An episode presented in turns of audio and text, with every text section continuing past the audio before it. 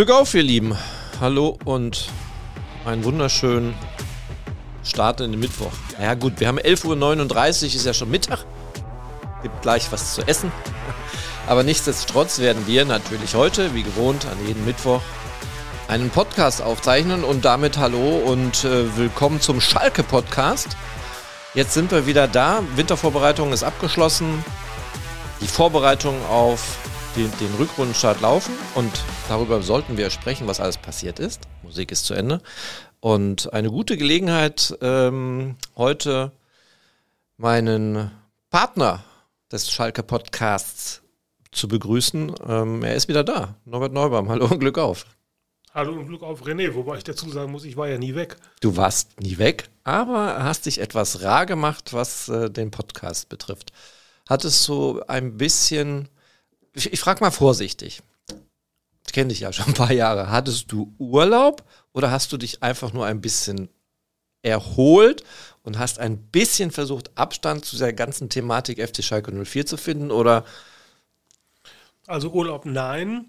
Mit dem, mit dem Abstand gewinnen ist das immer so eine Sache. Du, das, das, das fällt einfach relativ schwer, weil du ja jeden Tag mit irgendwelchen Dingen konfrontiert wirst, die, die, die mit Fußball, die mit Schalke äh, zu tun haben. Ein ganz klassisches Beispiel ist ja auch der, der, der, der, der, der Tod von Franz Beckenbauer, der ja auch oft die Klingen mit Schalke gekreuzt hat, der, der mit Olaf Thon einen, einen Spieler auch zum Weltmeister gemacht hat, mit dem Norbert Nico beispielsweise 1974 äh, Weltmeister geworden ist, den wir auch mal persönlich äh, kennenlernen durften, Frank Lesinski und ich, als wir mal ein Interview mit ihm hatten. Super Typ, extrem freundlich, ist also der, der gibt dir wirklich das Gefühl, dass du dass du dazu gehörst, dass, dass du im Grunde sein bester Kumpel bist, ohne, ohne dass er irgendwie aufdringlich dabei, dabei war. Also, also es ist wirklich ein ganz wunderbarer wunderbarer Mensch, so, so wie ich den kennengelernt habe. Also Abstand gewinnen ist immer, ist, ist immer so eine Sache. Und ähm, im Trainingslager in Portugal war ja Frank Lesinski ähm, es wird gebaut bei uns im Haus, liebe Leute, sorry. Ach, okay. Okay, ich dachte schon, das wäre so, so, so, so, ein Song, der immer jetzt, wenn ich Blödsinn erzähle, der dann, der dann quasi ja, ein, Über Franz Beckmau kann man ja eigentlich. Einschreitet, ja. ja. ja. Und im Trainingslager in Portugal war ja auch Frank Lesinski und äh, der hätte ja, glaube ich, auch genug zu schreiben und zu sagen. Und äh, ja, was, warum sollten wir dann noch mit dem Podcast dann dazwischen funken? Ja, ist ein bisschen ärgerlich, hatte mir extra gesagt, bitte zwischen 11.30 Uhr und 12.30 Uhr nicht bohren, aber anscheinend äh, ist das bei denen da oben nicht angekommen. Ja, Franz Beckenbauer war natürlich ein Thema, Norbert Nickbuhr, da hätte man natürlich, da hatte ich den hatte ich gar nicht auf dem Schirm. Dann hätte man natürlich auch befragen können. Einzelne Redaktionen bei uns im Haus, die haben natürlich dann Geschichten gemacht über Franz Beckenbauer. Er hatte ja tatsächlich, wir sind ja nun relativ großes Haus, egal ob in Dortmund, ob egal im, im, Kreis Recklinghausen, er hatte immer und überall Berührungspunkte. Oder jeder hatte mal irgendwie Berührungspunkte. Und das war schon erstaunlich. Franz ja, Beckenbauer war überall. Er war überall, weil er aber auch diese, diese, diese Berührung und diese, diese Berührungspunkte auch zugelassen hat. Ich kann mich erinnern, irgendwie hat mal Schalke in München gespielt und er war damals, ich weiß gar nicht, Trainer bei den Bayern oder, oder Präsident bei den Bayern oder Vizepräsident oder irgendwas. Und er kam mir auf der Treppe entgegen er kannte mich gar nicht. Woher, woher sollte er mich kennen?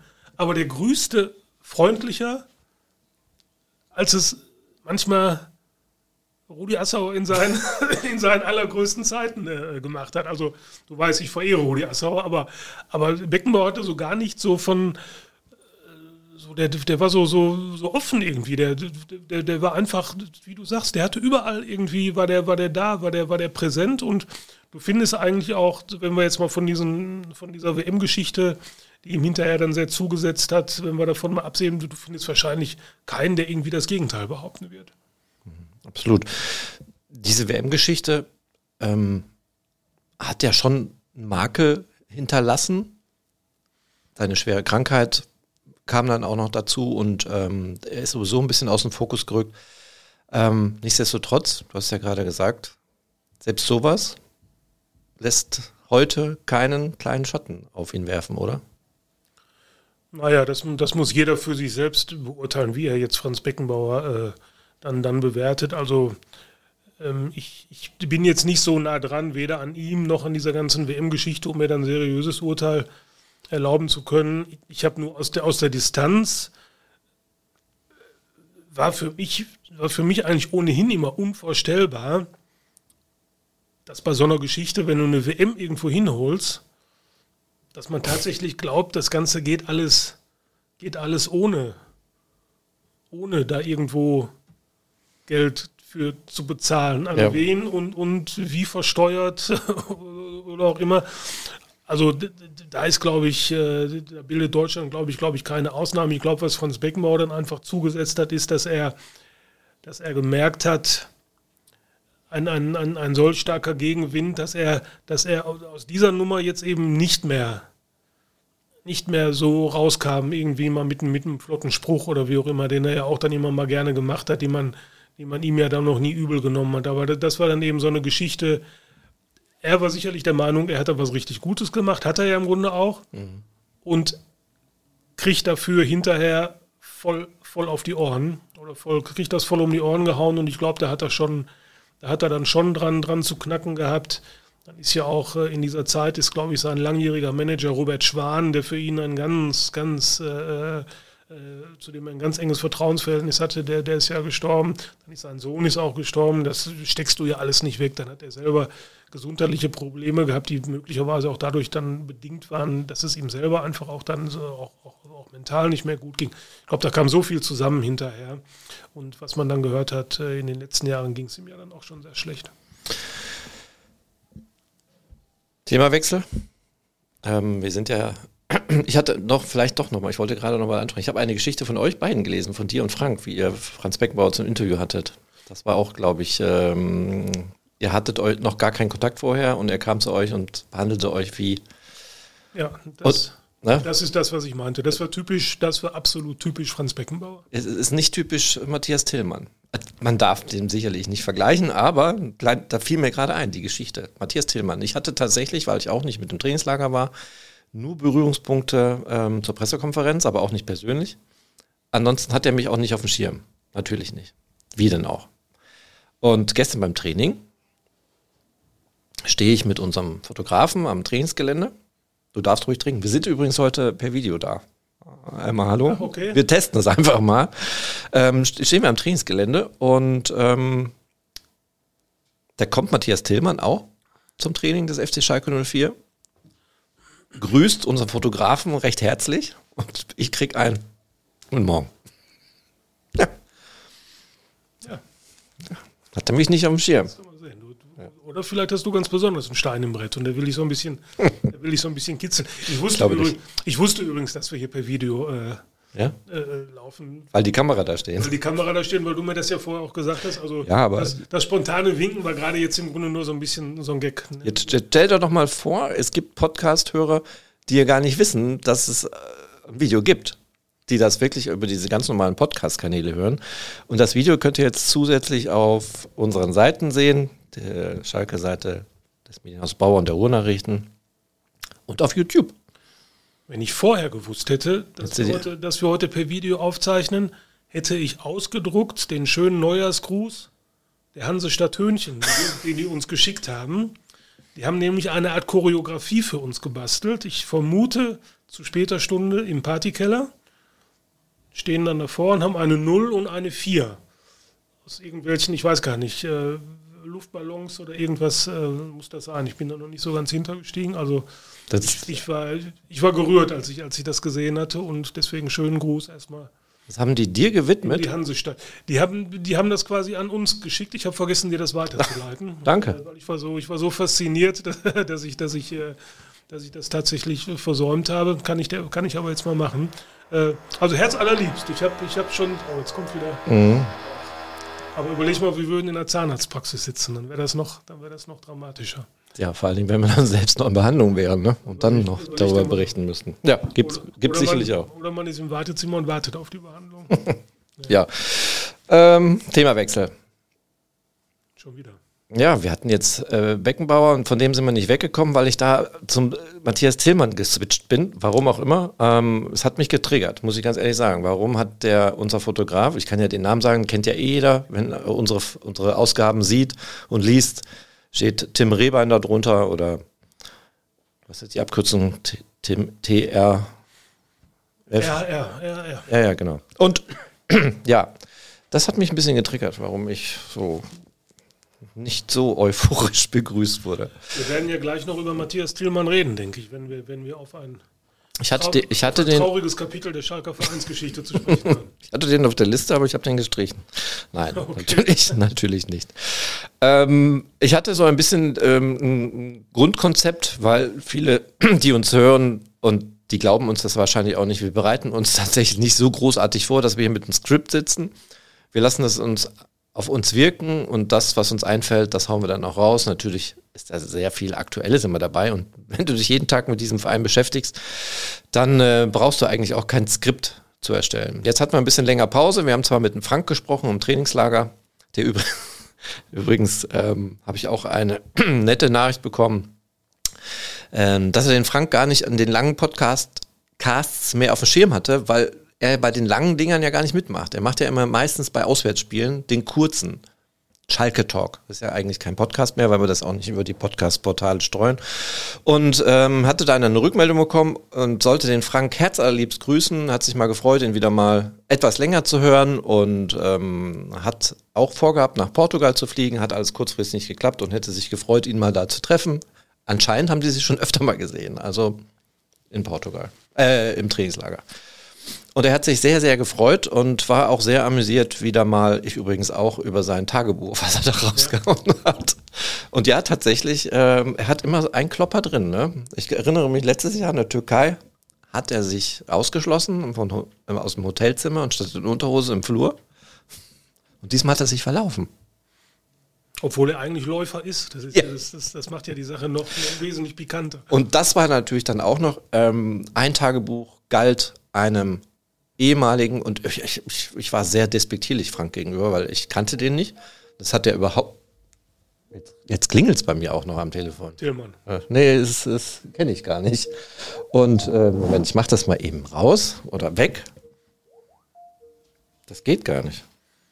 Naja, ist egal. So, wo war ich stehen geblieben? Frank hat sich ja. verlaufen.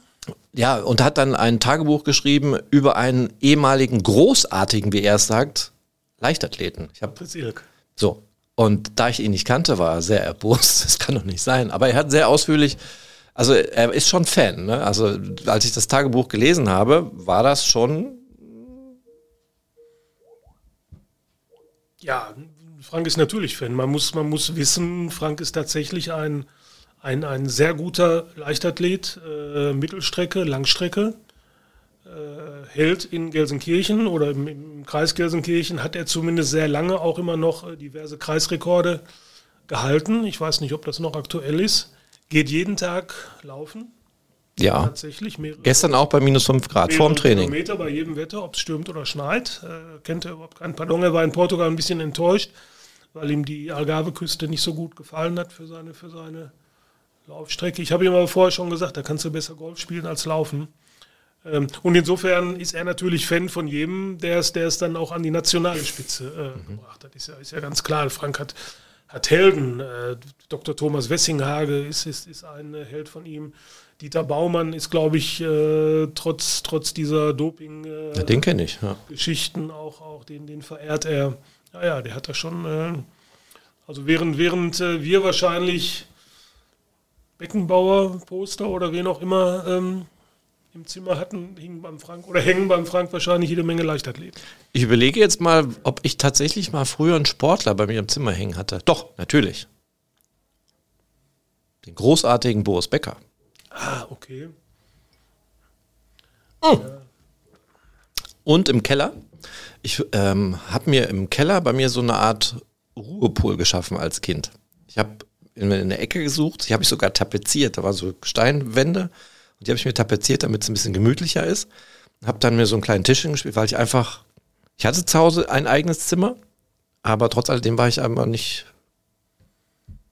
ich war nicht allein. Ich war, wurde immer gestört. Also entweder musste, musste ich was aufräumen oder meine Mutter kam rein und hat das gewollt, Hausaufgaben fertig. Also es war nervig. Und in diesem Ruhepol hatte ich eine kleine Wand, die ich tapeziert habe und habe da von Hanuta und von Duplo die Panini-Bilder hingehangen. Ah, okay, ja. Und ich erinnere mich äh, an die Breme, Felix Magath, so die habe ich dann immer so. Das waren so, also Fußballer tatsächlich habe ich nicht so verehrt früher. als Kind? Also Poster, Poster bei mir auch nicht, da waren es dann schon mehr so Musikgruppen, die mal damals äh, auf die Ja, damals standen. Das Feed beispielsweise hing bei mir lebensgroß, sehr zum Verdruss meines Vaters. Äh, die erschlugen fast das ganze Kinderzimmer mit, mit irgendeinem Starschnitt. Äh, Fußballer war, war ich immer vollkommen scharf hinter, hinter den Fußballbildern, die es damals gab. Ja, ja. Also Sammelalben Ende der 60er angefangen bei mir, dann so bis, ja wahrscheinlich bis Mitte der 70er werde ich gesammelt haben. Da war ich, da war ich völlig verrückt. Also das erste Ja. Album, was ich tatsächlich, wo ich mich auch noch erinnern kann, das habe ich auch zu Hause noch, ist das kleine grüne Panini Mexiko 86. Ja, da sieht man, dass wir dann doch ein paar Jahre auseinander sind, weil da, da hatte sich meine Sammelleidenschaft dann doch schon erledigt. Im Video sieht man es wahrscheinlich nicht. Gott sei Dank. Deswegen habe ich auch darauf bestanden, dass wir heute das mal aufnehmen. Ja, aber nichtsdestotrotz, jetzt kommt der Gag an der ganzen Nummer. Der Andi Brehme fehlt Ach, in dem, in dem Heft. Hing aber bei mir im Keller. tja. Habe ich was falsch gemacht. Wie, wie bringen wir die Dinge jetzt zusammen? Ja, ich habe gehört, so ein vollständiges Album wäre ein paar Euros wert. Also wenn man das jetzt an so Ja, ja, Fußballfans. ja. Ähm, ich habe es dann nochmal versucht. War das, war das Mexiko 86? Jetzt bin ich selber ein bisschen irritiert. Argenti äh, was war denn Argentinien? 86 war. 86 war, War Mexiko. 86 war Mexiko, Finale gegen Argentinien Ja, verloren. 3 zu 2. Ne? Ja, ja. Also, Wir plänkeln wieder rum. Wir ja, ja, ich hatte, auch noch nicht so viel ich, ja, stimmt. Ich wollte gerade wieder erinnern, es hat sich mal jemand fürchterlich beschwert, dass es zu viel Geplänkel war, aber es geht ja irgendwie auch um Fußball.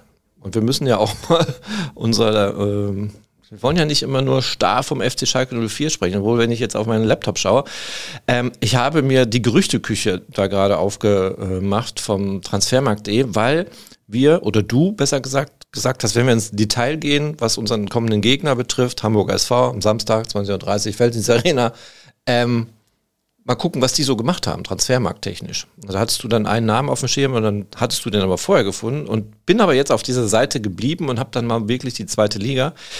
Ich sehe da einmal das Wappen FC Schalke 04, nur leider nicht Zugangsseite, sondern Abgangsseite. Und das ist natürlich Asano Draogo.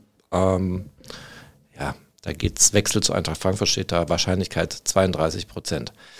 Sollen wir jetzt schon in das Transfergeplänkel einsteigen? Das passt aber irgendwie vom roten Faden nicht. Ne? Wir müssen schon irgendwie mal die Vorbereitung erstmal. Ich bin auf alles vorbereitet. Wir können Transfergeplänkel machen, wir können weiter Vorgeplänkel machen. Nee, jetzt Wir ist können auch gut. Vorbereitungsgeplänkel machen. Wir machen Vorbereitung. Wir machen erstmal die Vorbereitung. Ich hatte ja mit dem Frank zweimal gesprochen im Trainingslager. Da saß er übrigens immer in der Hotellobby mit dem Telefon am Ohr, weil Internet und Telefonempfang in seinem Zimmer nicht so gut waren. Ähm, kam gut an. Ähm, also wir sollten aber trotzdem nochmal aufarbeiten und gucken, was im Trainingslager passiert ist. Denn die Stimmung, man sagt, die Stimmung ist einfach gut. Man sieht deutliche Fortschritte. Ähm, jetzt waren wir beide nicht im Trainingslager. Trotz alledem lassen wir uns davon leiten oder bist du auch von den ganz wenigen Eindrücken, die du ja bekommst, ob per Video oder Ergebnisse beim oder Testspiele, hast du da den Eindruck, ja, das stimmt, es ist was passiert? Positive Richtung nach oben? Also grundsätzlich lasse ich mich weder von den Testspielen leiten, noch von Stimmung im Trainingslager, noch von sonst irgendwelchen Dingen, die in der Vorbereitung passieren. Lass uns aber mal das Gesamtpaket nehmen. Lass uns auch mal gucken, dass sie vor der, vor dem, vor der Winterpause drei Spiele hatten, sieben Punkte geholt. Stimmung war ja schon ein bisschen, ging ja, ging ja schon wieder ein bisschen nach oben, sogar nach dem 2-2 gegen Fürth ist ja keiner in irgendwelche Depressionen verfallen, sondern man hat ja schon irgendwo so einen gewissen Aufwärtstrend auch, auch äh, spielerisch registriert. Äh, dazu kam dann generell eine ganz gute Stimmung im Trainingslager, wo man wohl auch dann sehr ordentlich äh, arbeiten konnte. Die Bedingungen waren, waren wohl sehr gut. Stimmung, Stimmung war im Grunde auch ganz gut. Es wurde natürlich alles dann medial so ein bisschen, so ein bisschen auch äh, überlagert von der, von der Ankunft von Marc Wilmots, von, von seiner Verpflichtung. Das ist ja auch nochmal so eine Geschichte, da werden wir sicherlich noch, noch, noch drauf zu sprechen kommen und man, man kann auch da natürlich unterschiedlicher Meinung sein. Aber eins kann man nicht wegdiskutieren, dass Schalke jetzt wieder, ich sag mal, ein Gesicht hat. Dass, dass es Schalke zumindest äh, geglückt ist als Zweitligist, als, als Zweitliga 14. oder 15. einen Marc Wilmots nach Schalke zu holen. Ich finde, das ist schon, das ist zumindest ein Signal, ob das alles hinterher gut geht, ob, ob die Rechnung aufgeht, das, das, das kann ich nicht sagen. So, und dann habe ich jetzt gesehen, den letzten Test gegen Olten, 3 zu 1, da haben sie mir in der ersten Halbzeit richtig gut gefallen, vor allem die, die Abteilung Attacke mit Karaman, Top und Terodde. Ich finde, das hat schon ganz gut funktioniert. Idrissi war auch, äh, hat auch äh, munter mitgemischt. Und äh, das sind alles so Dinge, wenn ich die jetzt mal zusammenrechne, die mich dann auch für den Rückrundenstart bedingt optimistisch stimmen. Was dann am Samstag dabei rauskommt, der HSV wird sicherlich ein anderes Kaliber sein als Eupen, denke ich. Und ähm, auch der HSV hat ja jetzt so ein bisschen, so ein bisschen Rückenwind wieder gekriegt durch die Vertragsverpflichtung, äh, Verlängerung von, von, von, von Jatta. Und ähm, dann haben sie einen Spieler ausgeliehen vom FC Augsburg, Okugawa. Ich versuche ihn mal jetzt richtig. Äh, oh, da kommt der Bohrer wieder. Ich habe was falsch gesagt. Nee, Masaya Okugawa so, ist richtig. Das ist ja auch nochmal jemand, von dem die sich sicherlich äh, eine ganze Menge versprechen. Also das wird schon am Samstag hier eine ganz, äh, eine ganz heiße Kiste. Das Rückspiel ist, nicht, das Hinspiel ist natürlich nicht vergessen. 5-3 für Hamburg. Also soll heißen, die gute Stimmung, die da im Moment äh, herrscht und äh, die ja auch, die auch gut ist, weil schlechte Stimmung hatten wir jetzt genug in der Hinrunde, äh, die kann natürlich auch am Samstag schon wieder, schon wieder kippen. Das, das ist ganz klar. Aber du hast zumindest, äh, startest du jetzt mit, mit einem einigermaßen guten Gefühl in die, in die Rückrunde. Ja gut, sieben Punkte hast du geholt aus den letzten drei Spielen. Nehmen wir die Pause weg und es geht weiter. Dann kannst du natürlich Boden gut machen und dich darauf konzentrieren, nicht nach oben zu schauen, sondern nach unten zu schauen und da den Abstand hinzukriegen. Das ist natürlich, glaube ich, jetzt das große Ziel FC Schalke 04. Nach oben möchte man erstmal nicht schauen, sondern Abstand nach unten zu bekommen. Ähm, nichtsdestotrotz, wir haben eine Vorrunde gespielt vor den drei Spielen. Die war miserabel und ähm, viele haben geschrien, ja, mit der Mannschaft kannst du nicht in die Rückrunde gehen und äh, dort einen Blumentopf gewinnen. Jetzt sieht alles danach aus, da können wir ja gleich das Thema Transfermarkt verknüpfen. Jetzt sieht alles danach aus, als ob wirklich nichts passieren wird. Ähm, Transfermarkt. Es gibt einen Abgang ähm, mit Tower, aber ansonsten sieht es da nicht ganz so gut und rosig aus, während die anderen Vereine, aber ich, auch da ist der, die Wintertransferperiode ist ja sowieso immer sehr, sehr schwierig. Ähm, es ist einfach nichts auf dem Markt und jetzt musst du mit dem, was du hast, da reingehen und jetzt ändert sich was, wo nicht geglaubte oder an, an, Spieler, an denen nicht mehr geglaubt wurde, auf einmal wieder da sind. Blendi Idrisi zum Beispiel. Sollte man jetzt vielleicht dann wirklich auch dann sagen, komm, wir packen es jetzt mit den Jungs, wenn jetzt nichts anderes auf dem Transfermarkt zu holen ist, anstatt wieder irgendwo ins Leere zu greifen und zu sagen, okay, da ist eine Verstärkung, die uns dann auch nicht hilft? Du kennst ja meine Meinung. Ich bin ja ohnehin der, der festen Überzeugung, dass der Kader, den Schalke jetzt hat, auch ohne Neuzugänge, möglicherweise nicht keine Aufstiegsmannschaft ist, kein Aufstiegskader. Das hat sich, glaube ich, jetzt zunächst mal so, so herausgestellt. Ich bin aber, ich glaube fest daran, dass diese Mannschaft, so wie sie jetzt im Moment zusammengestellt ist, stark genug sein muss, um da unten, um mit den Plätzen da unten nichts zu tun zu haben. So. Und wenn ich jetzt Entscheidungsträger wäre und Matthias Tillmann hat es ja auch im Grunde so gesagt auf dieser großen Medienrunde am, am vergangenen Freitag. Dann stehst du natürlich jetzt vor der Überlegung, was wollen wir eigentlich jetzt in der, in der Rückrunde? Wollen wir jetzt wirklich nochmal irgendwas tun für den Kader, der uns in die Lage versetzt, jetzt möglicherweise doch nochmal oben angreifen zu können? Da hat Thielmann klipp und klar gesagt, nee, so denken wir nicht, weil wir müssen realistisch sein. Der Abstand ist einfach zu groß. Natürlich, du hast gerade gesagt, die wollen nicht nach oben gucken, die würden schon gerne nach oben gucken.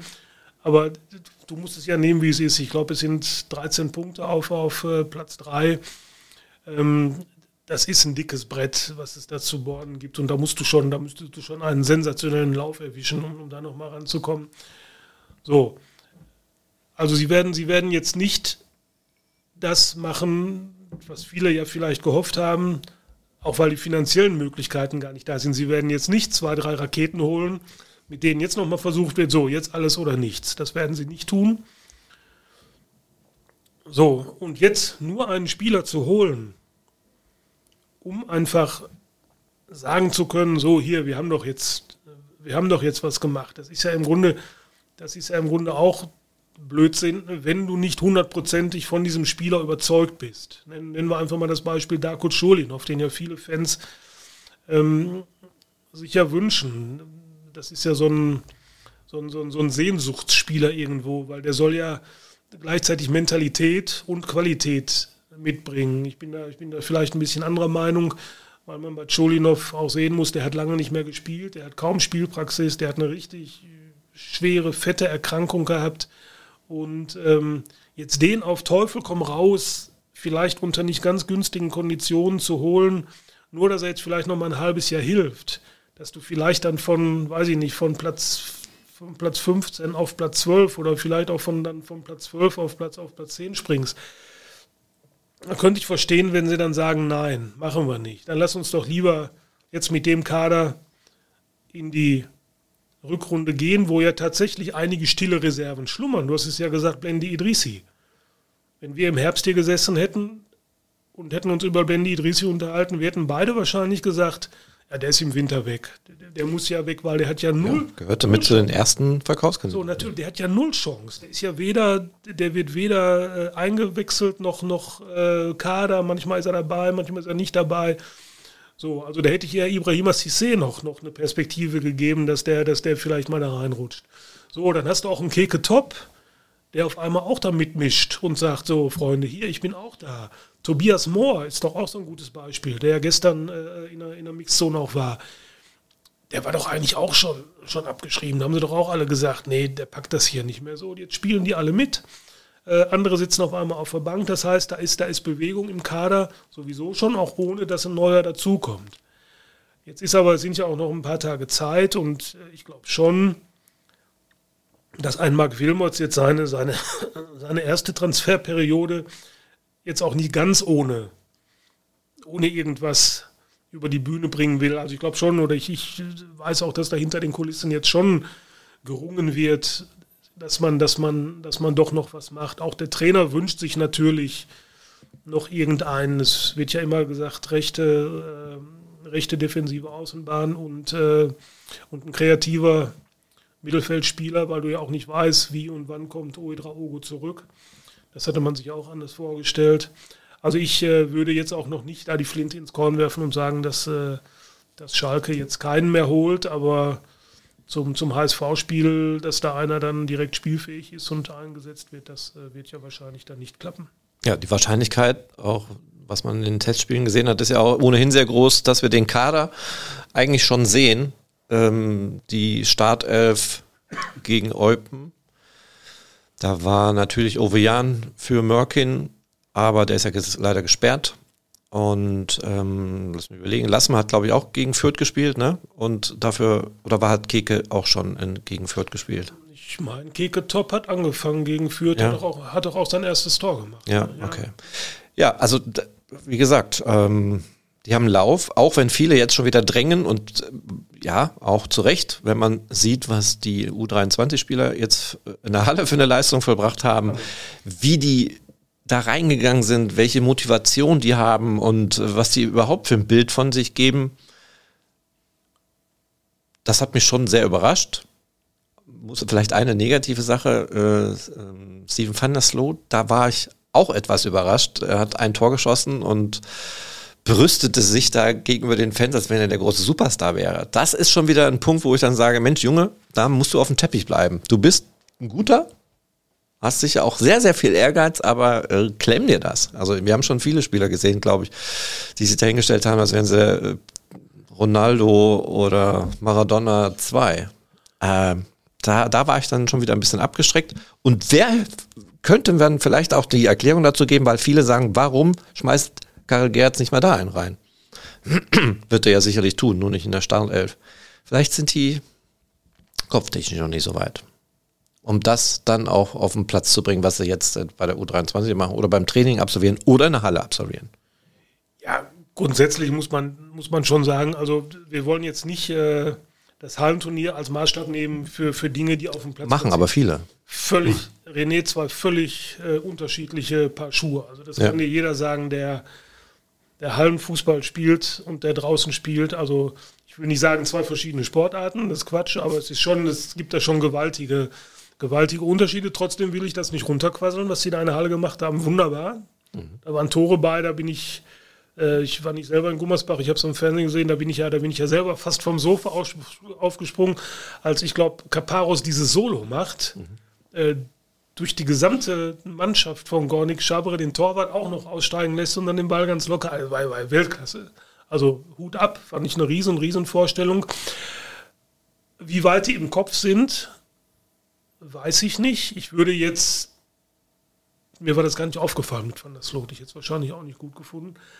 Ähm, würde ich jetzt aber vielleicht nicht unbedingt zum, zum Maßstab machen, aber du hörst, du hörst schon relativ oft, wenn du dich mal abseits des Schreibens und des Berichtens mit Leuten unterhältst, die, die einen Einblick in der Knappenschmiede haben. Ähm, zum Beispiel, ich kann das jetzt mal sagen, weil, weil, weil er ist ja nicht mal hier. Schalke hat ihn jetzt verkauft, ist, ich glaube, er spielt jetzt in Utrecht bei Schanbutz Dogan. Habe ich nie verstanden, warum, warum packt er das hier nicht? das, das, ist doch ein guter, der kann doch, der hat doch sogar in dem, in dem Abstiegsjahr, als sie den reingeworfen haben, da, da ist der mir doch eigentlich sofort aufgefallen, wo, wo ich gesagt habe, Mensch, ist doch, ist doch ein guter Junge, der kann doch Fußball spielen, der kann sich doch auch, der kann, der hat auch eine gewisse Präsenz, der kann sich doch auch durchsetzen und, und dann war Gramozis Trainer und Ruven Schröder Sportdirektor. Und ich habe beide mal, beide zu dem Thema mal, mal gefragt, ohne dass sie äh, dass beide nebeneinander standen, also beide getrennt. Ich sage, Mensch, Herr Gramozis, was ist denn eigentlich, Schanbotz-Dogan, warum spielt der so selten? Das, die, die, anderen sind da auch nicht so, so, eine, so eine Riesentruppe ist das ja auch nicht, die, die ihr hier habt, dass der keine Chance kriegt. Ja. Sorry. Ich muss den Leuten sagen, ich bin ein bisschen erkältet. Ich wollte eigentlich mit einem furiosen Hustenanfall starten, dass, dass man sofort sieht, was Sache ist. Der, der arme Mann muss arbeiten, jetzt, jetzt wenn er krank ist. Ja. Jetzt versuche ich es zu unterdrücken. Ja. Ähm, und da sagte Gramozis, ja, ist, ist ja alles richtig, was Sie sagen, aber zu, zu so einem Profi sein gehört immer auch, dass man sich auch mal was sagen lässt. Mhm. Dass man einfach auch mal Kritik annimmt und nicht sofort eingeschnappt ist. So, und die sind natürlich, die werden dann, die werden groß. In der Jugend sind sie, sind sie die Besten. Starten da, starten da durch, spielen, spielen manchmal vielleicht alles an der Wand, sind, sind, sind die Stars, kriegen dann, werden dann hochgezogen zu den Profis und meinen vielleicht schon so, jetzt hätten sie es geschafft. Aber dann geht es ja eigentlich erstmal richtig los. Und dann hast du halt dann auch mal Widerstand. Und du musst einfach auch mal ertragen, dass dir, das wird Norbert Elgert in der A-Jugend auch machen. Aber da, da sind sie dann halt, äh, da stehen sie dann in der, in der Hierarchie ganz oben. Und wenn, wenn so ein Gramozis dir dann was sagt, dann, dann bist du vielleicht erstmal, dann reagierst du vielleicht erstmal bockig. Und Ruben Schröder hat mir genau das Gleiche gesagt. Das, auch, das ist alles, ist alles eine Sache auch, da, da bist du dann mit deiner Vermutung, dass die im Kopf dann manchmal vielleicht nicht so weit sind. Das ist alles auch eine Sache, die sich irgendwo in der Birne, in der Birne abspielt. Also mit fußballerischen Dingen hat das, äh, hat das manchmal auch gar nichts zu tun. Levin, hab, äh, Levin Mertan habe ich auch gerade am, auf, im Schirm gehabt, auf dem Schirm gehabt. Kommt ja hier aus Recklinghausen, obwohl wir heute in Mal sitzen, aber und ähm, der ist ja auch sehr erfolgreich jetzt in der Türkei. Ne? Also spielt er, glaube ich, auch einen guten Ball. Hat es auf Schalke auch nicht geschafft. Ich habe den auch mal erwischt, wie er mit seiner fetten weißen Mercedes-Karre in Recklinghausen zur Tankstelle gefahren ist und hat dort Dinge gekauft, die man vielleicht als Leistungssportler nicht kauft. Ja, vielleicht hat er für die Mama mitgebracht oder für den Papa. Aber du bist, du bist aber heute streng mit ja, den Jungs. Nee, aber das ist ja gut. Ich glaube, über Jungspieler oder die es jetzt nicht mehr sind, da können wir einen eigenen Podcast füllen, die auf Schalke gute Fußballer waren, aber sich nicht durchsetzen konnten, weil sie halt an sich selbst gescheitert sind oder an ihrer Art und Einstellung zum Leben eines Profifußballers. Ja, du musst, du musst vielleicht dann einfach auch mal weg in einen anderen Verein, ja. um dann auch wirklich da wieder dann tatsächlich im Grunde von Null zu starten und, und, und dann einfach auch die Dinge zu akzeptieren und dir zu Herzen zu nehmen, die du hier vielleicht nicht so, dir nicht so zu Herzen nimmst und nicht so annimmst, wie du es wie du es irgendwo machst, wo du dich dann wieder ganz neu beweisen musst. Und du kannst ja auch nicht jeden, du kannst ja auch nicht jeden Spieler halten es gibt ja jetzt im Moment, oder in der Hinrunde gab es ja die Diskussion, ja, so ein Fabian Reese, wie konnte man so einen Fabian Reese denn gehen lassen? Ja. Aus heutiger Sicht verständlich, aber dann guckt er doch mal an, wer auf Schalke gespielt hat, als Fabian Reese da war, mhm. als der aus der Jugend rauskam. Das war ja eine ganz andere Situation, das war ja ein ganz anderes Personalniveau, das Schalke damals hatte. Und da hatte der halt relativ wenig, wenig Chancen. Das wissen die Jungs im Übrigen auch selbst. Ich habe ein sehr interessantes Interview mit Fabian Reese mal gelesen, wo er sagte, ich war damals auf Schalke einfach noch nicht so weit. Ja, und was willst du dann machen? Willst du so einen Spieler hier vier Jahre parken, bis er dann, bis er dann mal so weit ist? Funktioniert auch nicht. Also du musst einfach mal akzeptieren, dass du, dass du ausbildest, dann sind die Jungs weg. Du musst halt nur immer sehen, dass du, dass du deine eigene Profitruppe in Schuss hältst und so gut auch mit den Jungs dann äh, nachrüstest. Und da ist natürlich einiges in Schieflage geraten in den letzten Jahren, weil eben, weil die Profitruppe an sich eben nicht mehr, nicht mehr funktioniert hat. Spieler, die früher mal als große Talente ähm, galten, auf Schalke sich nicht durchsetzen konnten, nicht wirklich durchsetzen konnten, dann bei anderen Vereinen gespielt haben, dann wieder zurückgekommen sind. Danny Letzer fällt mir da ein, ist auch so ein Beispiel. Ne? Also da hat man sich, glaube ich, auch mehr erwartet. Tut mir irgendwie auch leid, wenn ich sehe, wie er jetzt so, was er für, für ein Dasein fristet jetzt einfach beim FC Schalke 04. Ja, da haben sich beide sicherlich mehr von versprochen. Danny Letzer war ja einer der ersten Transfers. Ich glaube, den hat Peter Knebel damals noch eingestielt, direkt ja. nach dem Abstieg. Einfacher, um ein Zeichen zu setzen. Du weißt, die Stimmung war katastrophal damals. Und äh, dann hat Knebel Terodde geholt. Das fand ich ein sehr gutes, wichtiges Signal. Äh, Latzer kam einfach auch, um, um, zu sagen, so hier, wir sind noch da, FC Schalke 04. Wir können hier schon noch äh, gute Spieler verpflichten.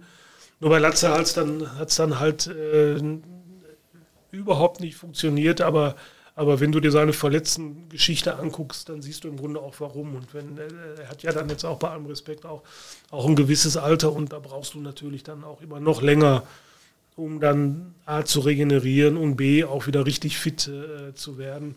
Und ähm, die, die Kollegen in der Mannschaft, die warten ja auch nicht auf dich. Die sagen ja auch nicht äh, so, pass auf, wir, wir, äh, wir warten jetzt erstmal ab, bis unser, bis unser Danny Latzer wieder fit ist und dann spielt er, sondern da gibt es ja eben auch immer andere auf der Position, die sich dafür bewerben. Und da hat er natürlich einen ganz, ganz schweren Stand, da jetzt nochmal äh, nachhaltig in der, in der ersten Elf Fuß zu fassen.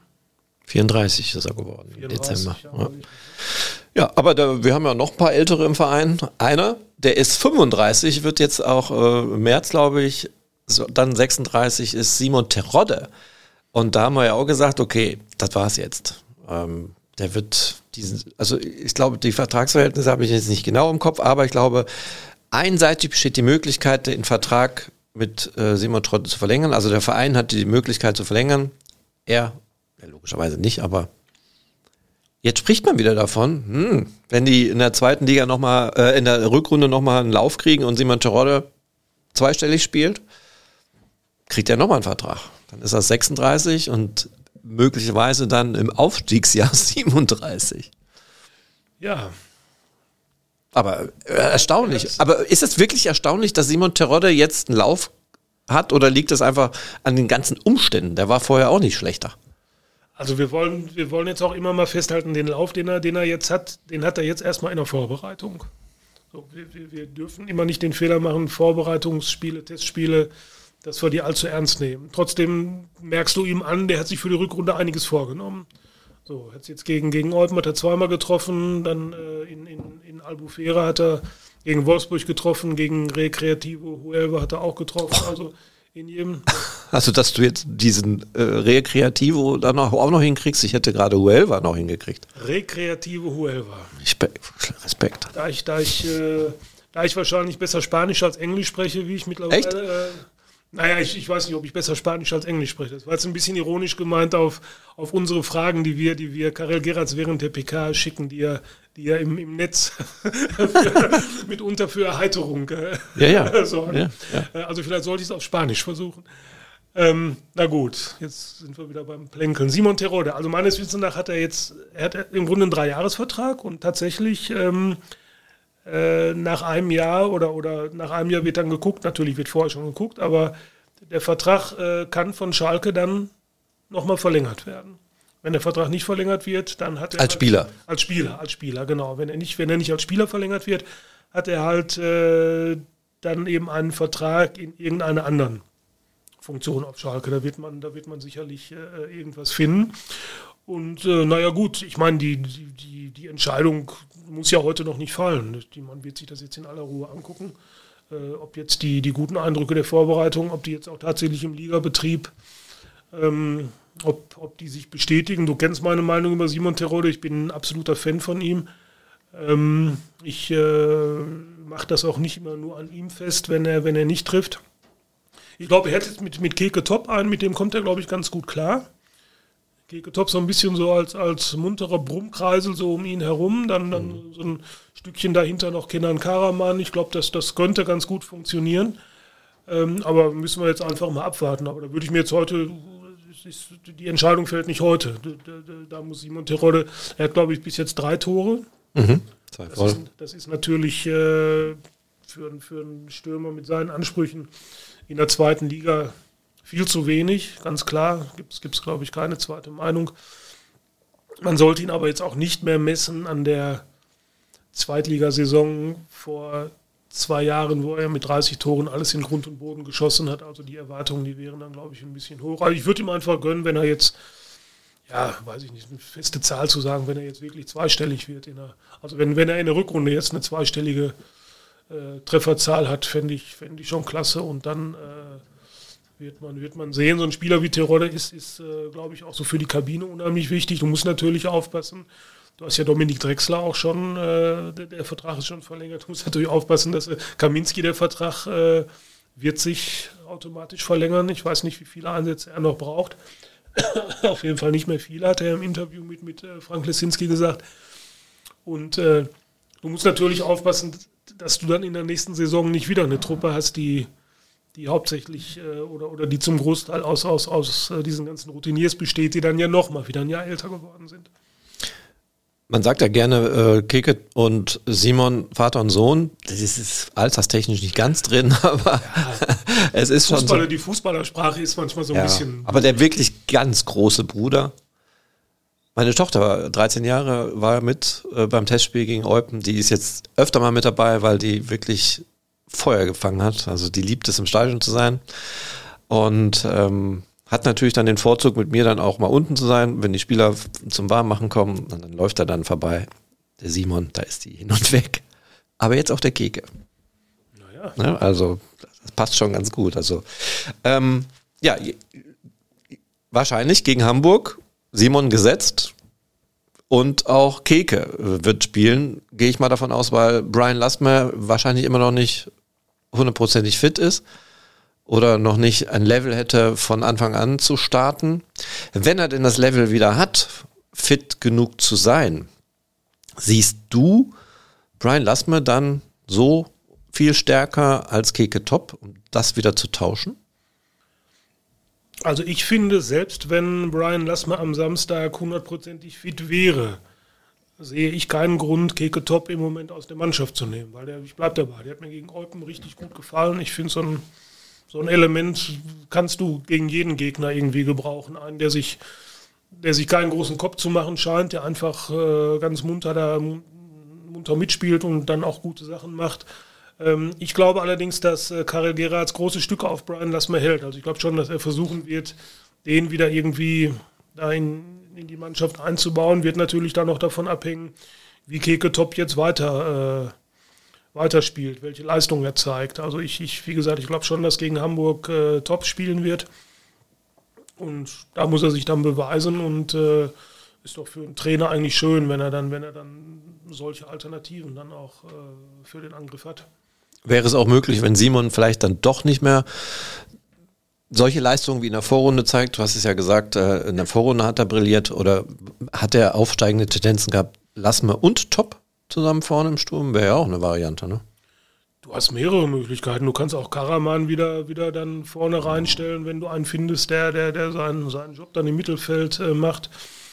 Äh, top, Lassmer geht auch, natürlich. Dann, dann Top vielleicht ganz vorne drin und Lassmer, der, der mit seiner Schnelligkeit, die er ja zweifellos hat, dann so ein bisschen mehr von hinten kommt. Also da sind mehrere Varianten äh, durchaus denkbar und ähm, Simon Tirode hat ja in der Hinrunde schon, schon mehr als ihm lieb sein konnte, auch, auch dann mal auf der Bank gesessen. Also insofern ist das alles äh, möglich. Sebastian Polter, äh, den man ja in dem Zusammenhang auch nennen müsste, scheint mir im Moment aber keine, keine große Rolle zu spielen, weil klingt immer alles so, als wenn seine Verletzungspause doch noch ein Weilchen andauern würde.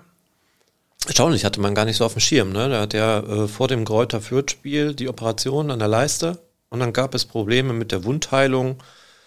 Ähm, ja, wahrscheinlich wäre es auch besser gewesen, äh, ja gut, man hat die Operation wahrscheinlich gemacht, damit er rechtzeitig fit wird, damit er auch dem Transfermarkt präsentiert werden kann. Ne? Das hat jetzt nicht ganz so geklappt. Ähm, also bleibt er wahrscheinlich auf Schalke? Fragezeichen.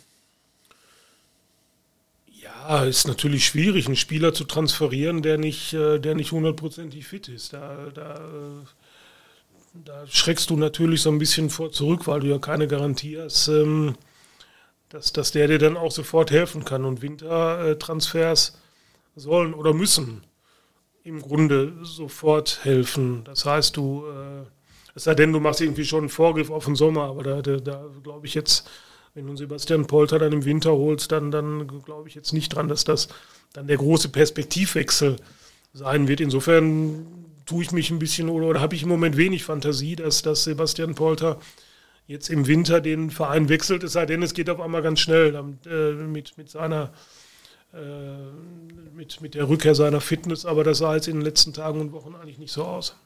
Du hast ja aber gerade auch gesagt, Marc Wilmots wird sicherlich aktiv werden in der Transferperiode. Also ich glaube, da kommt definitiv noch was. Ob, wo, ja, müssen wir uns überraschen lassen. Also es ist tatsächlich ähm, schwierig, jetzt irgendwelche Prognosen zu stellen. Ne? Da kann man Gerüchte köcheln, wie man will, aber auch die Gerüchte zu streuen ist auch schon schwierig. Auch unser Transferticker, der Transferticker Gerüchteküche fast gähnend leer. Der steht, der steht, glaube ich, seit, seit zwei Wochen steht der, steht der still und das ist mhm. auch nicht Sinn, Sinn eines Tickers eigentlich. Der soll ja. ja, der soll ja tickern sozusagen. Der Frank hatte gestern äh, irgendwie kurze Hoffnung, aber es hat sich auch zerschlagen, bevor er den überhaupt füllen konnte. Wieder, ich habe wieder irgendwo gelesen oder gehört, äh, Daschner fürs offensive Mittelfeld. Mhm. Ich glaube, der hat mal in St. Pauli gespielt und ist, glaube ich, dann, kann das sein, nach Bochum gegangen. Wahrscheinlich rede ich jetzt völligen, völligen Unsinn. Bin ich nicht informiert. Äh, dann schneid das bitte raus. nein. ja. Ähm, nein, aber du, du hast völlig, es, es, ist, es ist schwierig. Ähm, man kann aber eins schon festhalten, alles, was jetzt noch passieren wird, korrespondiert in keinster Weise mit dem, was man im Herbst, als es so gar nicht lief, ja eigentlich noch fort. Ich kann mich noch erinnern an ein Gespräch mit, auch mit, mit äh, Knebel, Knebel auch noch involviert, Knebel, Hechelmann, die also auch gesagt haben, es wird im Winter gravierende Veränderungen in diesem Kader geben. Es muss gravierende Veränderungen in diesem Kader geben und äh, klang im Grunde so auf allen Positionen eigentlich. Also das, das, äh, das, das, äh, das wird jetzt in der Form sicherlich äh, nicht passieren und ähm, das ist aber auch ein Beleg dafür und äh, kommen ja dann jetzt auch gleich dann sicherlich zu Marc Wilmots und zu, diesem, zu dieser Medienrunde am, am Freitag mit Axel Thielmann und was da noch alles dann so erklärt wurde. Das ist alles auch Zeugnis von der, von der finanziellen Situation, in der Schalke steckt. Also da darf man sich äh, nach wie vor nichts vormachen. Alles wird teurer. Kommen wir gleich zu. Aber wissen ja die meisten eh schon. Und ähm, ja, es gab Reaktionen und lass uns, äh, ich möchte noch mal kurz bei der Mannschaft bleiben. Ähm, wenn ich mir so den Kader anschaue und schaue dann mal so auf die Verträge, auch da muss ja einiges getan werden. Ne? Wenn ich jetzt zum Beispiel sehe, dass der Vertrag, jetzt wird wieder gebohrt, von Marius Müller.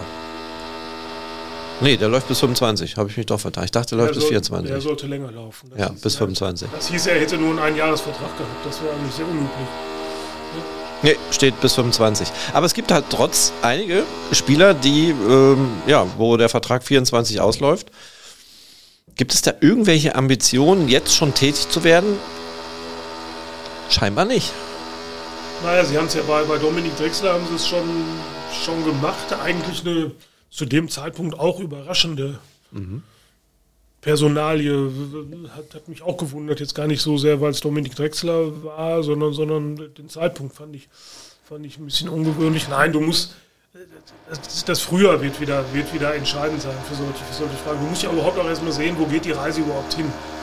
Naja, du, du, kannst, du kannst jetzt schlecht, du bist ja wieder in der Situation, im Grunde das, das dritte Jahr hintereinander, ähm, wo du eigentlich, na, oder das vierte Jahr, du hattest, du hattest das Abstiegsjahr, dann bist du aufgestiegen, dann bist du wieder abgestiegen, jetzt hängst du wieder da unten drin. Das heißt, du hast immer nie mal so eine, so eine Situation, dass du frühzeitig schon weißt, wo du, in welcher Liga du äh, demnächst spielen wirst.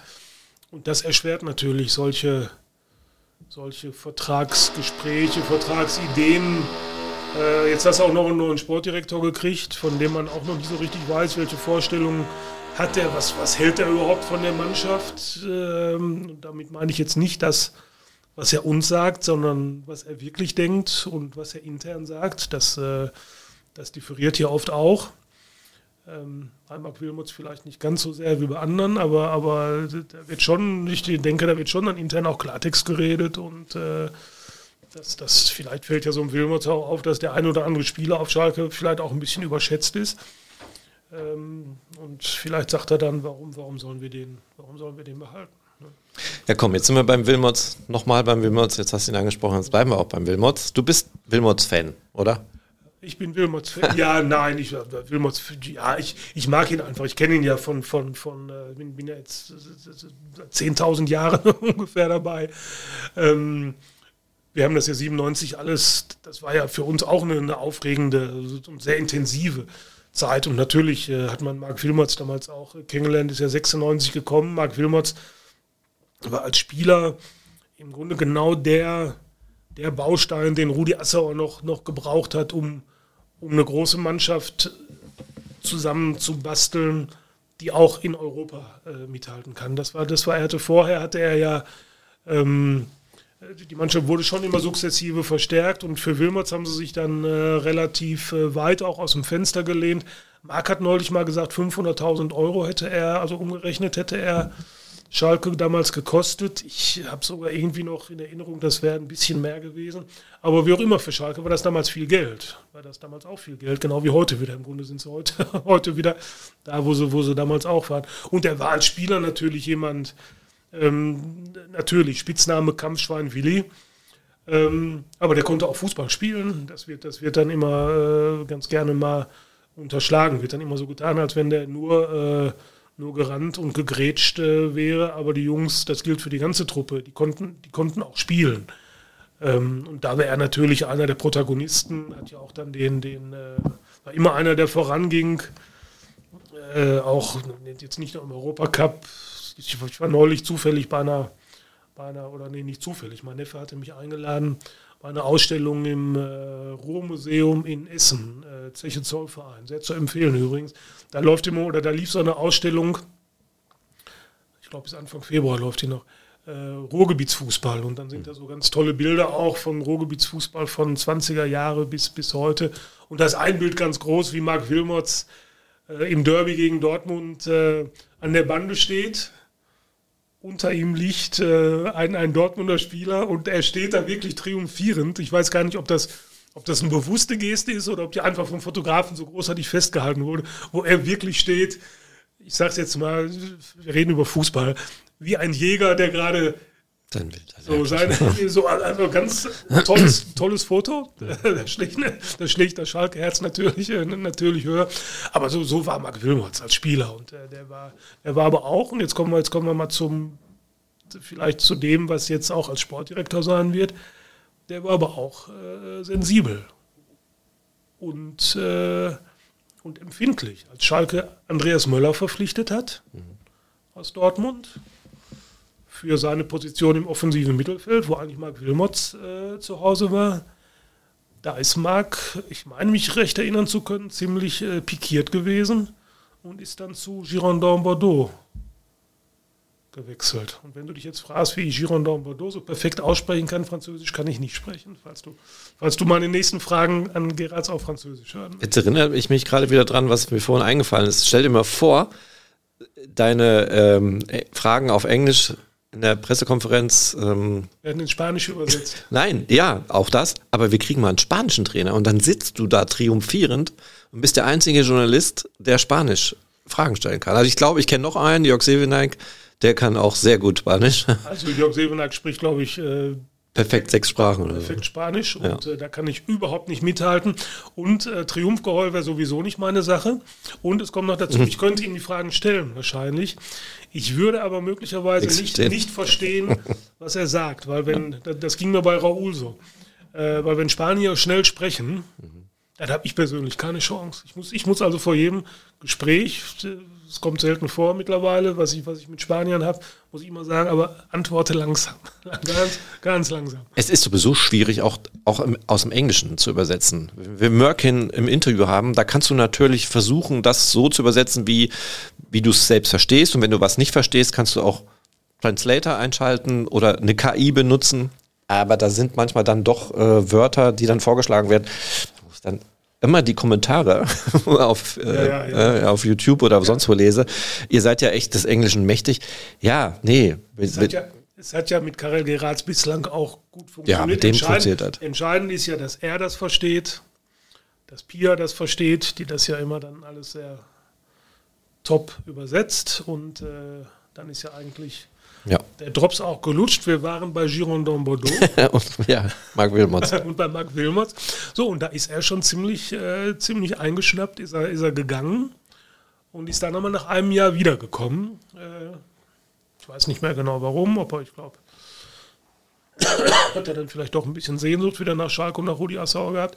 Also, was ich damit sagen will, wenn's, wenn dem was gegen den Strich geht, dann ist er auch... Ähm, dann hat er auch seinen, seinen eigenen Kopf. Also das hat er tatsächlich dann auch von, von seinem Mentor Rudi Assauer. Äh, der, der kann auch ein Dickschädel sein. Und das ist natürlich dann jetzt, äh, um das mal zu übersetzen, jetzt in seine neue Rolle als Sportdirektor. Da bin ich mal gespannt äh, und sehr gespannt, wie kompromissfähig er in dieser äh, ja nicht ganz einfachen äh, Gesamtlage auf Schalke sein wird. 2000 war es, ein Jahr tatsächlich. Ja. Bordeaux. 3,5 Millionen Ablöse für Schalke und dann haben sie den Schalke nochmal 2 Millionen hingelegt ja. für ihn. Und da, was du gerade gesagt hast, Schalke hat ihn geholt für 600.000, steht zumindest im Portal transfermarkt.de. Vielleicht hat er die 100.000 vergessen, der Marc. So, Marc Wilmots, Personalien, über die gesprochen wird, die einen haben ihn mega gefeiert, die anderen haben gesagt, Moment, äh, Sportdirektor, hat er das schon mal gemacht? Passt er überhaupt? Ja, Marc selber sagt ja, er, er, habe in seinen Tätigkeiten als Vereins- und Nationaltrainer habe er im Grunde auch schon, ähm, schon im Grunde Aufgaben eines Sportdirektors ähm, ausgeübt. Also wäre das für ihn äh, im Gegensatz zu dem, was, was man da so behauptet, wäre das kein Neuland. Ähm, er macht es ja auch nicht alleine. Er hat ja hier jetzt mit André Hechelmann, der sich jetzt äh, technischer Direktor nennen darf oder muss, je nachdem, wie man, wie man will, ähm, das ist ja eigentlich der, der für die, ich sag mal so, für die Tagesarbeit hier ja eigentlich zuständig ist. Das ist ja der, der hier den, den Markt kennt und der, der, der den Markt ja auch seit, seit vielen Jahren beobachtet. Und da muss man jetzt einfach mal sehen, wie sich das Ganze, wie sich das Ganze einspielt. Also ähm, ich, ich kenne ja die auch die Stimmen, die sagen, dass man, dass man äh, jetzt, jetzt, man habe Mark Wilmots nur geholt, weil, weil der Schalker Stahlgeruch habe, das würde ja nicht reichen. Ähm, das, das kann man so sehen. Das, das ist ja sachlich auch nicht, nicht zu beanstanden. Andererseits sage ich mal, man hat Schalke viele Jahre lang immer den Vorwurf gemacht, man würde ehemalige Spieler nicht genügend auf, auf äh, Vereinsebene und da auch mal in, in etwas höheren Positionen einbinden. Ähm, da wird ja dann immer als großes Vorbild, werden ja immer die Bayern genannt. Dann immer da mit ihren Hönes, äh, Beckenbauer, Rummenige. Ähm, ja, das ist natürlich immer das Paradebeispiel. Schalke versucht es ja auch. Und jetzt versucht Schalke und jetzt auch mal mit Wilmert. Und ich finde, dann sollte man das nicht äh, äh kritisieren. Dass, dass alleine der Schalke Stahlgeruch, dass ihnen das hier nicht weiterhelfen wird. Ich denke mal, das ist, äh, das ist ganz klar.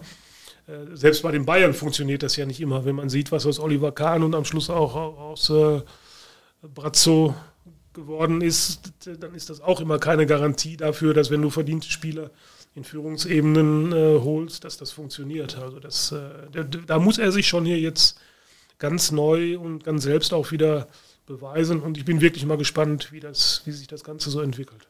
Also als Spieler war er nicht wirklich der Wandervogel, ähm, hat wenig Stationen, aber wenn ich dann so auf seine Trainerposition schon schaue, ne, dann, ähm, er war ja Interimstrainer 2003, das war seine erste Funktion. Ja, und da war, und da war auch angedacht, er war ja Nachfolger von Frank Neubert. Und ähm, da siehst du, wie viel Vertrauen Rudi Assauer zu Marc Wilmots hatte. Marc Wilmots gehörte damals noch zum Spielerkader, war aber verletzt, so dass im Grunde absehbar war, dass er nicht mehr, äh, nicht mehr in der Saison zumindest würde spielen können. Und dann hat Rudi Assauer ihn völlig überraschend zum Interimstrainer befördert. Und ich weiß von Rudi Assauer, dass, dass, äh, dass er damals im Hinterkopf hatte, wenn das gut funktioniert, dann äh, hätte er auch, hätte Marc Wilmots auch als Cheftrainer weitermachen können. Dann hat sich das aber, es war jetzt auch kein völliger Flop, aber es war jetzt auch nicht unbedingt so, dass man, es lief jetzt nicht unbedingt so, dann, dass man, dass man sagen konnte oder sagen musste, Mensch, Marc, du musst auf jeden Fall hier weitermachen. Und äh, dann war die Zeit von Marc Wilmots auf Schalke auch beendet und er ist dann ja in die belgische Politik, äh, in den belgischen Senat sogar gegangen, erstmal, bevor er dann die Trainerlaufbahn weiterverfolgt hat. Ja, André Echelmann, du hast gerade gesagt, muss sich jetzt technischer Direktor nennen. Gut, man hat aber auch immer wieder betont, dass die Direktorenebene auf einer Ebene ist auch. Also Marc Wilmots hat dann aber trotzdem das letztendliche Ja oder Nein bei Transfers zum Beispiel zu tätigen. Äh, André Echelmann tut man denen so ein bisschen Unrecht, ähm, weil man, man darf ja auch nicht vergessen, der hat ja als Scout, unter Schröder, gar nicht schlecht gearbeitet. Ne? Also die haben ja schon Spieler geholt, da war er nur auch mal mit beteiligt, die mh, hm, funktioniert haben auf Schalke. Ja, einmal das und ähm, ich weiß ja, dass André Hechelmann hier auf Schalke sehr im, im wie sagt man, im Kreuzfeuer der, der Kritik äh, steht und ihm wird natürlich hauptsächlich die, die Hinrunde angelastet. Ich bin ganz ehrlich, mir geht das alles immer ein bisschen zu schnell. Das ist jetzt die, das ist jetzt im Grunde die, die erste Transferperiode, die er in dieser Funktion zu verantworten hat. So, jetzt lief es natürlich nicht sportlich, aber dann lass uns doch mal die Spiele angucken, die er geholt hat.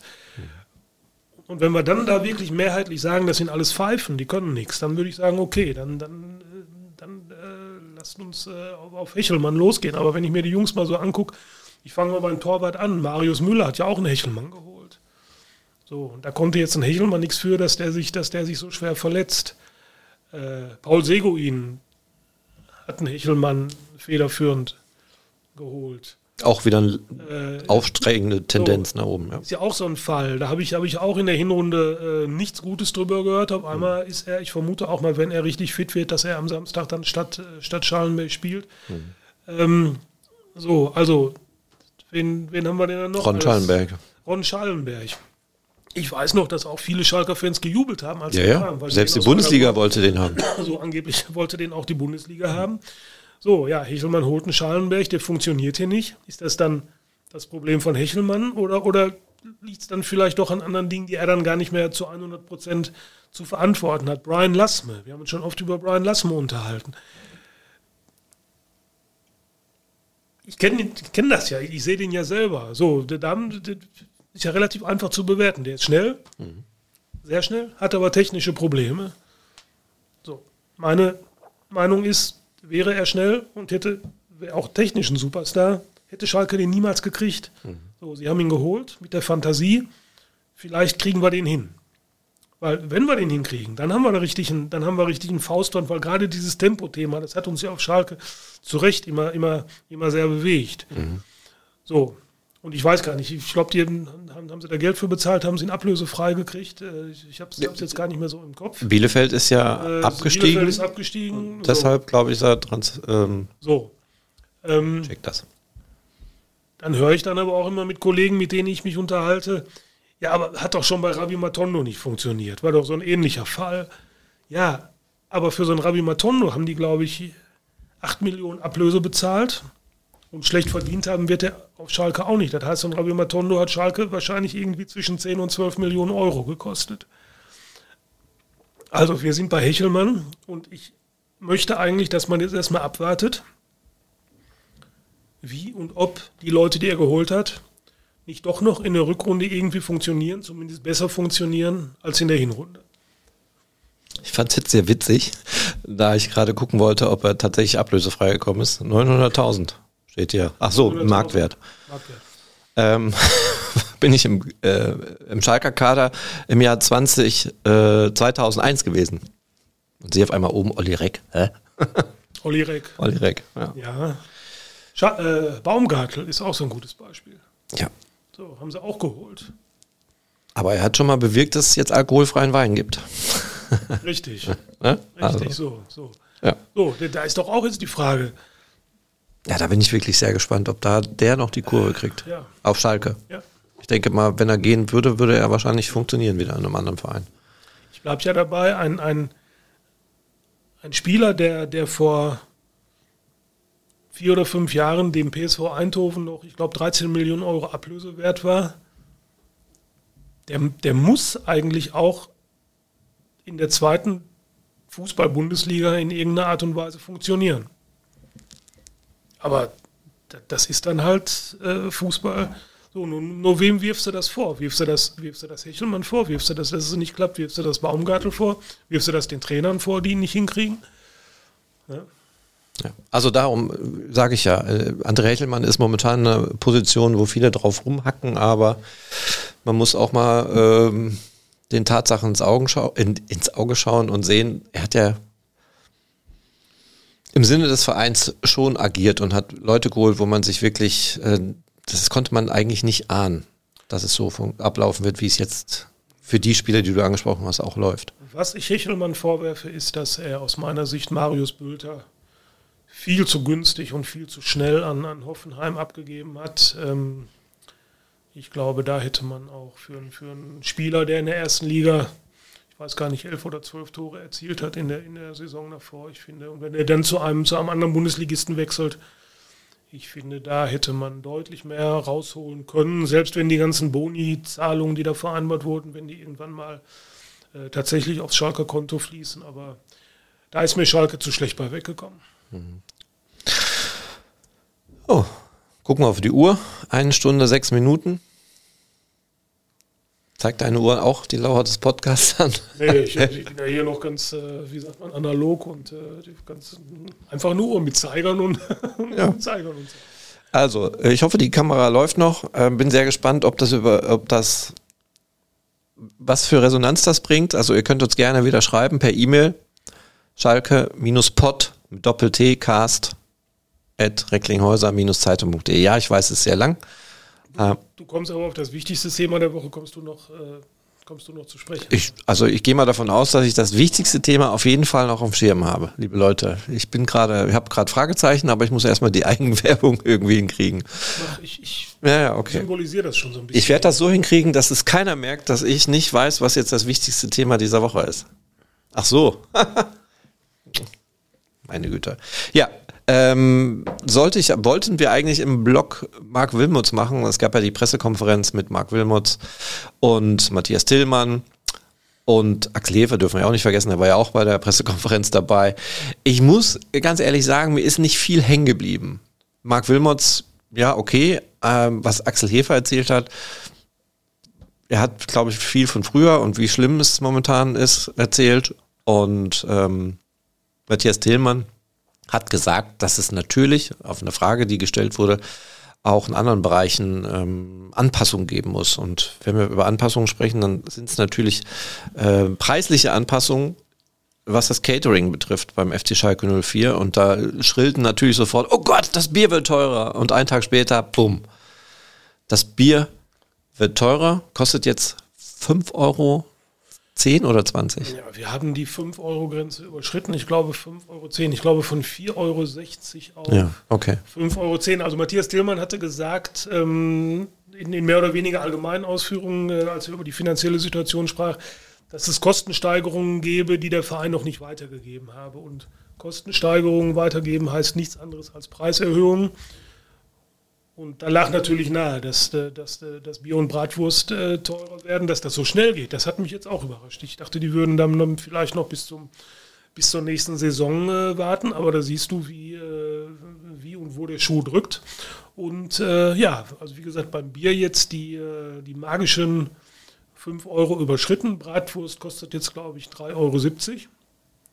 Und da ich ja immer noch in D-Mark umrechne, ja, äh, da ich ja immer noch in D-Mark umrechne, sind wir jetzt also tatsächlich ähm, bei, bei 10 Mark für ein Bier und bei fast 7 Mark für eine Bratwurst. Ja, das stimmt. Die Bratwurst kostet, glaube ich, 3. 3,70, 3,70 Euro. Ja? meine ich, ja. Oder waren das Pommes? Pommes kosten, glaube ich, sogar 4,20 Euro. Ähm, da fiel mir jetzt ein, könntest du ja mal eben schnell gucken, was denn in der Bundesliga, wo bei uns denn da jetzt anzielen. Viele haben ja tatsächlich, also es gab ja viele Reaktionen. Die einen haben gesagt, natürlich kann man alles nachvollziehen, ist jetzt auch nicht der Supersprung. Andere Vereine haben auch diese Preise und in der Tat, Bochum kostet sowieso schon mal 5,20 Euro das Bier und das ist Fiege. Entschuldigung, aber. Ja, aber Schalke ist doch der, der Kumpel- und Malocher-Club, René. Ja, aber da zahlt man doch. Naja, ich verstehe die Problematik natürlich nein, schon. Muss, nein, man muss, man muss fairerweise dem Verein, so bitter das ist, einfach auch zugestehen, ähm, das zu machen, was ja im Grunde jeder, jetzt in, in, in, dem Bereich, was ja jeder gastronomische Betrieb eigentlich auch macht. Wenn du, wenn du was teurer einkaufst und, und die Kosten, äh, alles andere äh, steigen, dann hast du ja gar keine andere Chance, als, als das weiterzugeben. Der, der Bratwurstverkauf nutzt dir ja nichts, wenn du, wenn du bei einer Bratwurst äh, Kosten von 4 Euro hast und, und du kriegst aber nur 3,70 Euro. Dann äh, so, dass das, das, das ist viel zu oft im Transferbereich passiert. Ähm, dann sollten wir uns. Was ein Vergleich. Dann, soll, dann sollten wir es uns bei der Bratwurst und beim, beim Bier äh, äh sparen. Am auffälligsten ist ja, ist ja, das wurde auch, glaube ich, am meisten diskutiert, die. Ähm, der Wasserpreis. Der, ja. der, der, hat ja eigentlich für, für Aussehen für, ein, für ein nee, Sturm im Wasserglas hieß äh, das, das äh, ja doch für einen Sturm im Wasserglas ja. sozusagen gesorgt, ja. 4,20 Euro, ja. Ja, ja, ja. Heftig. Aber ist ja eigentlich auch so, wenn du, wenn du im Restaurant bist und äh, bestellst dir da eine Flasche Wasser beispielsweise, dann ist das ja eigentlich auch der, der Preis, der mich immer am meisten, am meisten überrascht. Also ich finde das aber auch generell, dann kriegst du so eine kleine Flasche mit ja. 0,2 und bezahlst dann auch 4 Euro oder so. Aber einer schrieb dann, und Frank hat den ja auch in der Überschrift zitiert, dann trinke ich ab jetzt eben nur noch 10 Bier. So.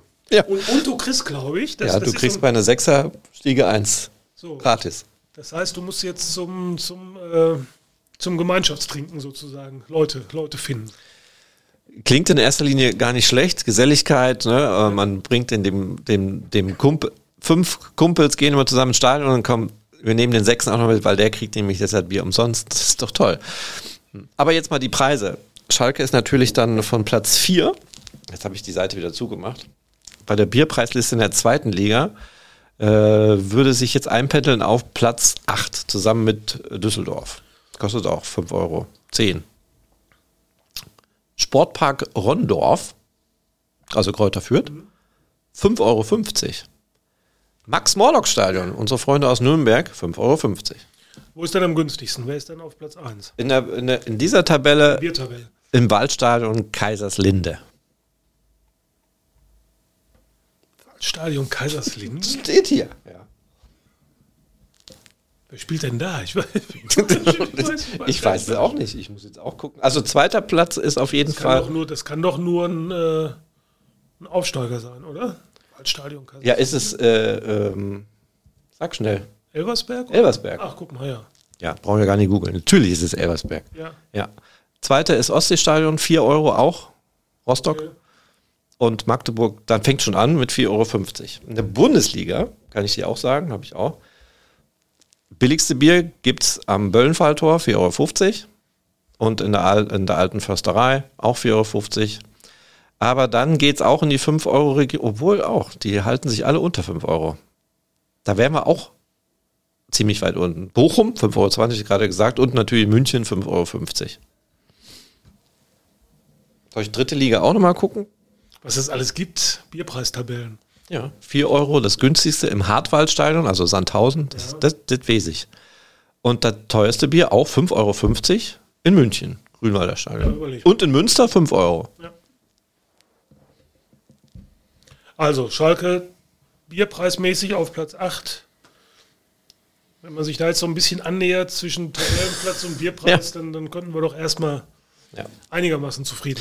Also, wie gesagt, wir hatten es angesprochen, es gab viele Diskussionen, äh, viele Reaktionen, die haben sich aufgeregt, die haben Verständnis, die haben natürlich eine, eine leichte, wie du es gesagt hast, lustige Art reingebracht. Aber letztendlich ist es doch, selbst wenn das Bier jetzt 6 Euro kosten würde, würden sie es auch trinken, oder? Wahrscheinlich. Wir werden ja am äh, Samstag an jedem Bierstand einen Kollegen postiert haben, der dann mal äh, schaut, wie so, die, wie so die Resonanz ist. Mhm. Ich vermute mal, es wird nach wie vor Schlangen, lange Schlangen geben. Der erste Ansprechpartner für einen neuen Hauptsponsor soll ja auch Feldins sein, ne? Einer der ersten Ansprechpartner. Ist Feldins, ja. Das hat Thielmann so gesagt. Dass, mhm. äh, er hat das begründet, das würde sich eben einfach auch so gehören, dass man mit dem, mit dem bisherigen Vertragspartner dann auch die ersten Gespräche führt und dann wird man ja mal sehen, ob äh, Feldins dann bereit ist, den, den Geldbeutel dann doch ein wenig lockerer aufzu, aufzumachen als jetzt in dieser Notlösung äh, vor dieser Saison. Diese Bierpreistabelle lässt mir keine Ruhe. Die muss man eigentlich ja, mal studieren. Ich hätte dich nicht darauf ansprechen sollen. Was für Biersorten es in den Stadien gibt, das war mir gar nicht bewusst. Okay. Kulmbacher. Kulmbach ist Süden, ne? Ja. Würde ich, in den Süden vor Nürnberg. Nürnberg ja? Sportpark Rondorf, Grüner. Okay. Ich kenne nur Werners Grüner. Das kommt, glaube ich, aus dem Osten. Rheinstein in Düsseldorf, Karlsberg oder Schumacher Alt. Ich bin da nicht so. Ich, ich bin auch ich, überrascht. Du, ich, ich, bin, ich mir das Zeug In rein. Hamburg. Was gibt es in Hamburg für ein Bier? In Hamburg, Was tippst du? Ähm, in Hamburg Gibt es da nicht irgendwie Alster oder so oder irgendwie sowas? Oder, äh ja, da gibt es die Alster, ja. Nee, auch eine Biersorte, die äh, Astra. Astra. Astra. Astra hätte ich jetzt dann auch in St. Pauli äh, vermutet, aber da ist, haben wir dann St. Pauli, Millenfeld, da gibt es Astra, hast du ah, recht. Ah, siehst du. Hm. Im, Im Volksparkstadion gibt es König Pilsner. Ach, guck mal, die Herrschaften.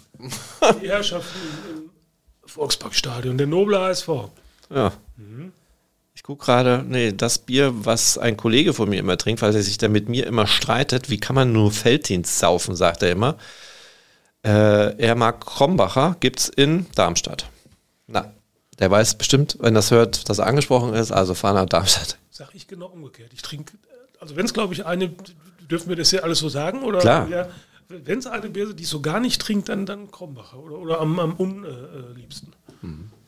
Lass mal so stehen. Aber wenn freitags ein Kollege in der, in der Kabine Kasten Krombacher trinkst du den auch? Ich trotzdem nicht, nein, das gehört sich ja so. Aber wir, wir werden das jetzt mal ähm, richtig handhaben und sagen, es gibt ja noch ganz viele andere tolle Biersorten, ja. außer Feldins und wie sie alle heißen. Aber Astra mag ich auch. Wenn ich im Norden bin, trinke ich auch mal die Kiezmische. sehr schön, sehr ja. schön. Okay, äh, habe ich noch ein wichtiges Thema vergessen? Nee, wir hatten kurz nochmal Beckenbauer. Wir haben die Bierpreiserhöhung, wir haben Wilmots, wir haben Vorbereitung. Wir haben über den HSV kurz gesprochen, also jetzt spontan. Äh ja. Wir müssen einfach auch. Keine, ähm, keine Zuschauerfragen heute? Ja, doch, ich muss. Oh, ja. Oder Zuhörerfragen. Das Zuhörer, Zuhörerfragen. Zuhörerfragen ja. habe ich nicht vorbereitet, weil okay. wirklich nicht viel. Und ich stehe mit einem im Kontakt, der Jürgen, den grüße ich jetzt auch mal ganz herzlich. Ähm, der schreibt mir relativ oft, aber ich kann nicht immer antworten. Ich vergesse es dann auch im Laufe des Tages, weil wir bekommen ja relativ viele E-Mails auch rein. Und der ähm, ist sehr interessiert, auch mal bei uns im Podcast mitzumachen. Der würde gerne mal quasi als Gast Podcaster mitwirken. Da machen wir jetzt einen Termin aus. Jetzt ist er erstmal im Skiurlaub. Ich glaube, seit heute sogar. Schöne Grüße, gehen raus. Er wird es sicherlich hören, hoffentlich. Und ähm, ja, grüßen wir den Jürgen, bricht ja nicht die Beine. Der sagt beim Skifahren halt so ein Beinbruch, ne? Ein Beinbruch. Ja, halt so ein Beinbruch beim Skifahren. Und ja, dann beenden wir erstmal die ganze Sache hier. Wir sind ja eh quasi nicht auf Null gesetzt, aber natürlich fängt am Samstag für uns die Rückrunde an. Und da wird man dann sehen, was kann aus dieser tollen Vorbereitung mitgenommen werden ich könnte schon die Musik anmachen, dann muss ich nicht mehr so lange irgendwas mir einfallen lassen, was ich sonst noch erzählen könnte. Ja, was kann man aus dieser tollen Vorbereitung mitnehmen? Startet man eine super Aufholjagd? Gelingt überhaupt eine Aufholjagd? Kann man sich von unten absetzen? Das sind so viele Fragen, die man sich stellt. Und ich gehe mal davon aus, dass, dass das Startprogramm ist ja wirklich, hat es ja in sich. Kaiserslautern, Hamburg, Braunschweig. Stell dir mal vor, du machst deine Serien und dann sprechen alle wieder vom Aufstieg. Und stell dir mal vor, das gelingt. Unfassbar. Also alles ist möglich. So ist das. Aber Abstieg nicht. Aus meiner Sicht nein, aber ich. Äh, habe hab auch nur, nur die Glaskugel, die ich gucken kann. Und äh, Ja. die sagt mir zumindest keinen Abstieg. Alle, die am Samstag im Stadion sind, ärgert euch nicht über die Bierpreise. Habt Spaß, guckt Fußball. Glück auf.